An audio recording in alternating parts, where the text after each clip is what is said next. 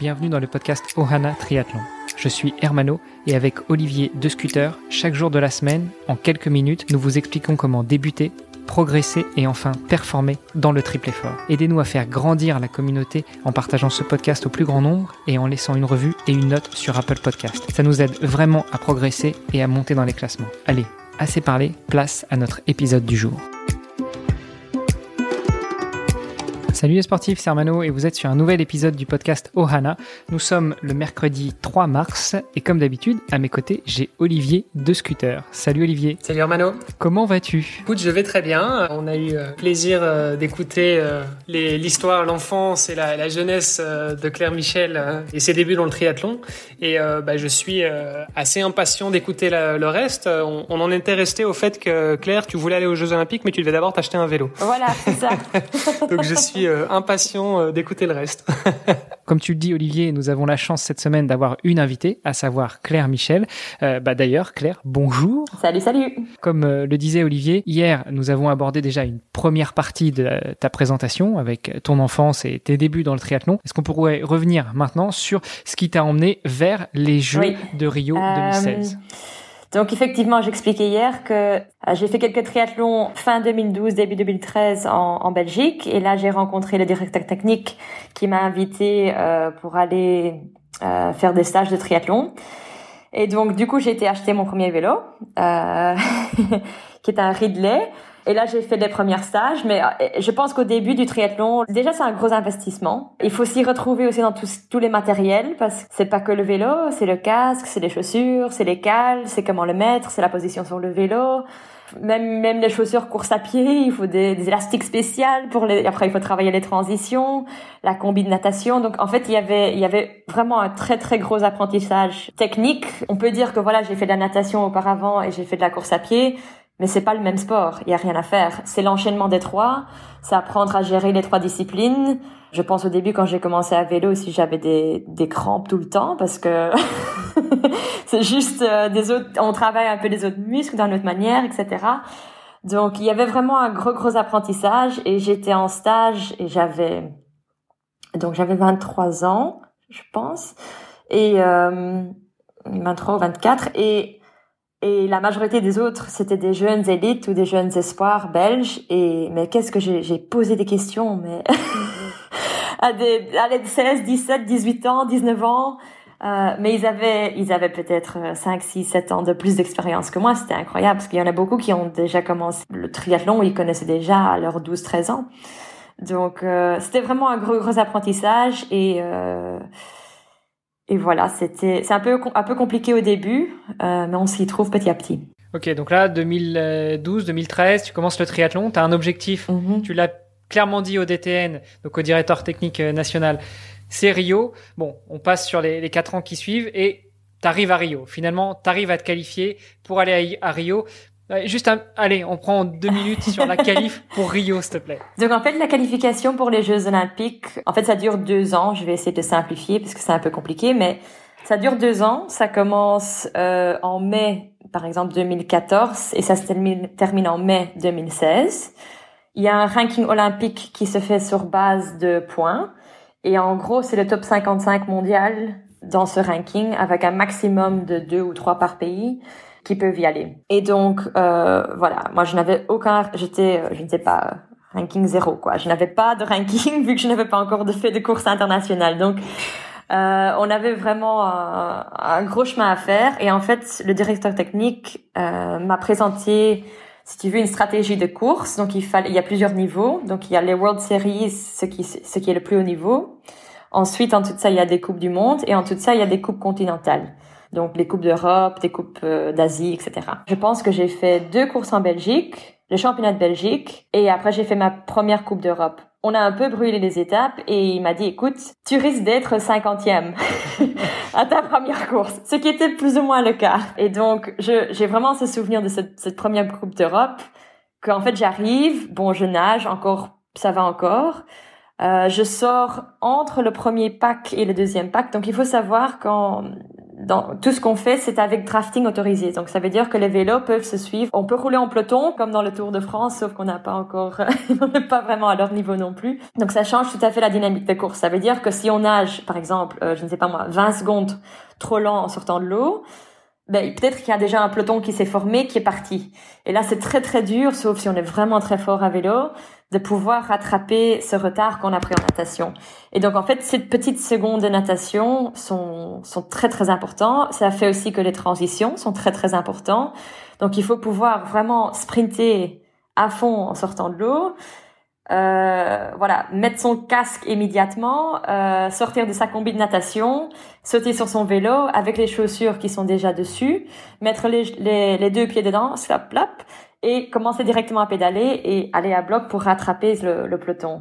Donc cette première course, moi je me retrouve entre le groupe de tête et le deuxième gros gros peloton. Mais j'avais jamais roulé dans un peloton dans ma vie.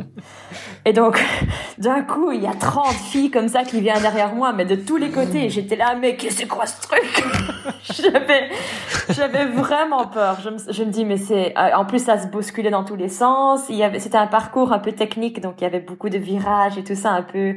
Parce que souvent, c'est, euh, c'est des petits circuits de 3, 4, 5 kilomètres avec plusieurs boucles. Et donc du coup, euh, moi je me dis mais wow wow wow, wow ce truc, euh, c'est pas pour moi quoi.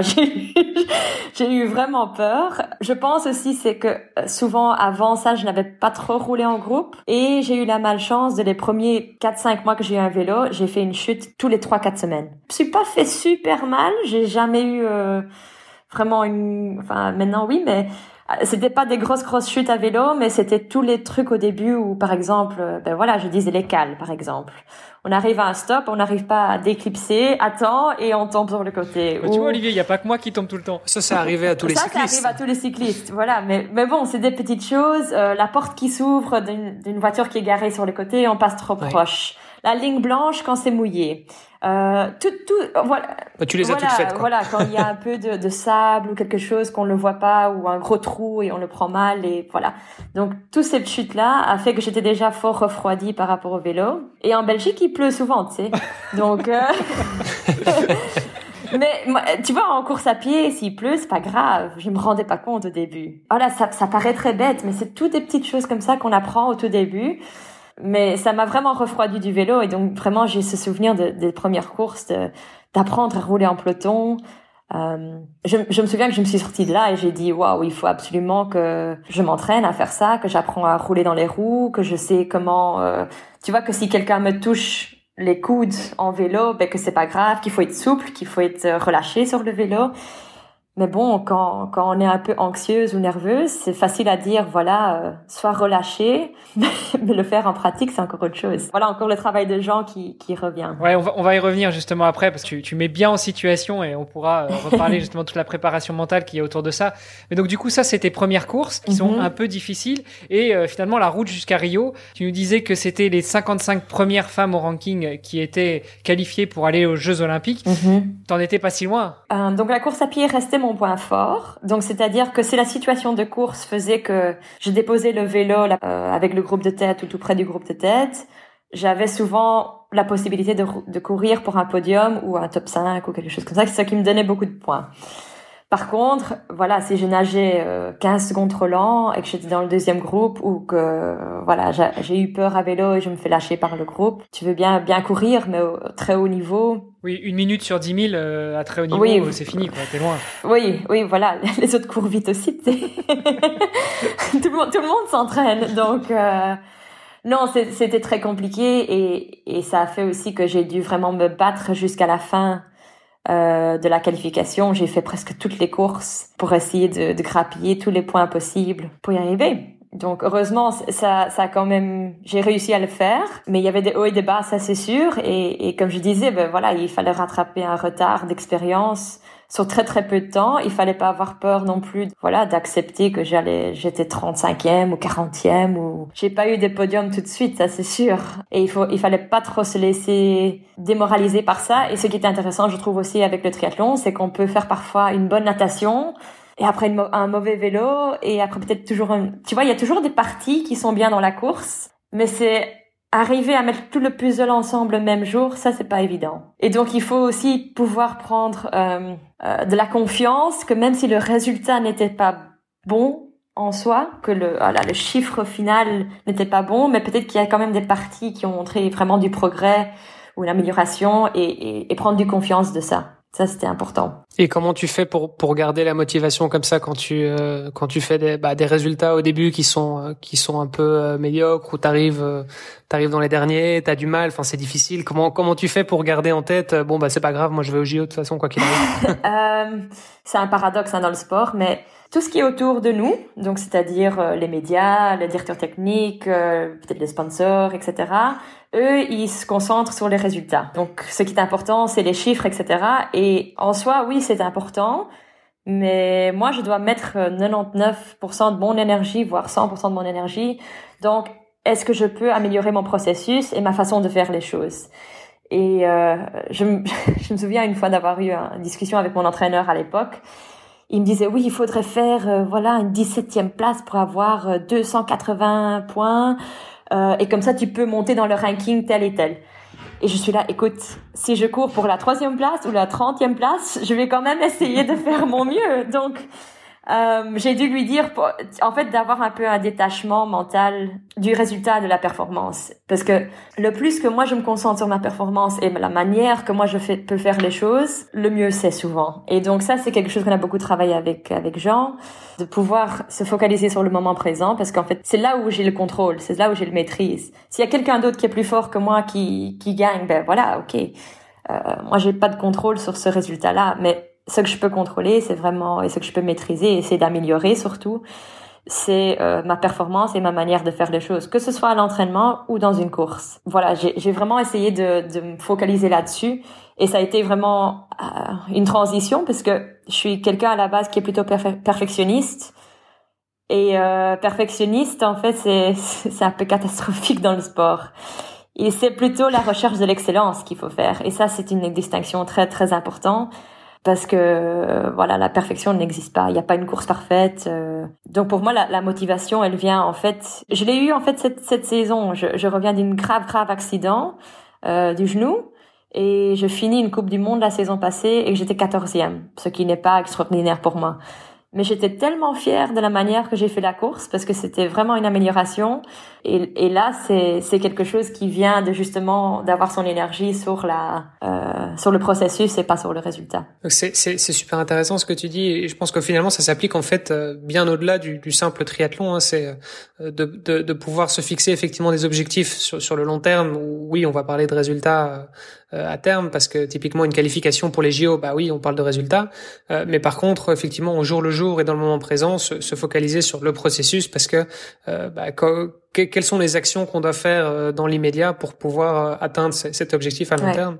donc ça, je pense que c'est une distinction qui est, qui est super importante, que ce soit dans le sport ou, même dans d'autres dans, domaines. Et je dirais aussi, je rajouterais aussi que aller du jour au jour parce que c'est souvent un travail qui est répétitif, qui demande beaucoup d'heures, beaucoup d'énergie aussi. Euh, et donc, le plus qu'on arrive à réduire, enfin non pas réduire, mais diviser, je dirais, les étapes et les objectifs en vraiment des, choses assez petites. On ne demande pas de se qualifier pour les Jeux Olympiques d'un coup, parce que en fait ça, ça je trouve que ça peut être très très stressant, presque. C'est trop grand. Donc il faut que c'est quelque chose que je peux réussir à faire aujourd'hui. Qu'est-ce que je peux faire aujourd'hui mhm. Quand je réussis aussi à, à, des petits objectifs, ben voilà, on est content. Et donc du coup, euh, s'il y a un mécanisme aussi comme boule de neige. Donc, si on se fixe des très petits objectifs et qu'on les réussisse, ben voilà, on, peut être fier de ça et ça donne une énergie pour attaquer le prochain petit objectif. J'ai du mal à transitionner là-dessus parce que c'est beaucoup de, de, de, messages euh, très inspirants. On n'est pas encore arrivé à Rio, mais on arrivera dans l'épisode de demain. Et puis surtout, euh, on va voir un petit peu ce que vous avez, ce que vous avez mis en place et quelle a été l'approche de Jean. Et puis surtout, comment est-ce que le sportif aborde l'approche d'un préparateur mental quand, euh, bah, quand il se rend compte qu'il va avoir besoin d'un préparateur mental ou quand quelqu'un lui dit écoute, va voir un tel, c'est un bon coach mental et euh, on va voir ce que ça donne. Donc, Claire, Olivier, je vous donne rendez-vous demain. À demain. À demain. Ciao. Vous avez apprécié cet épisode?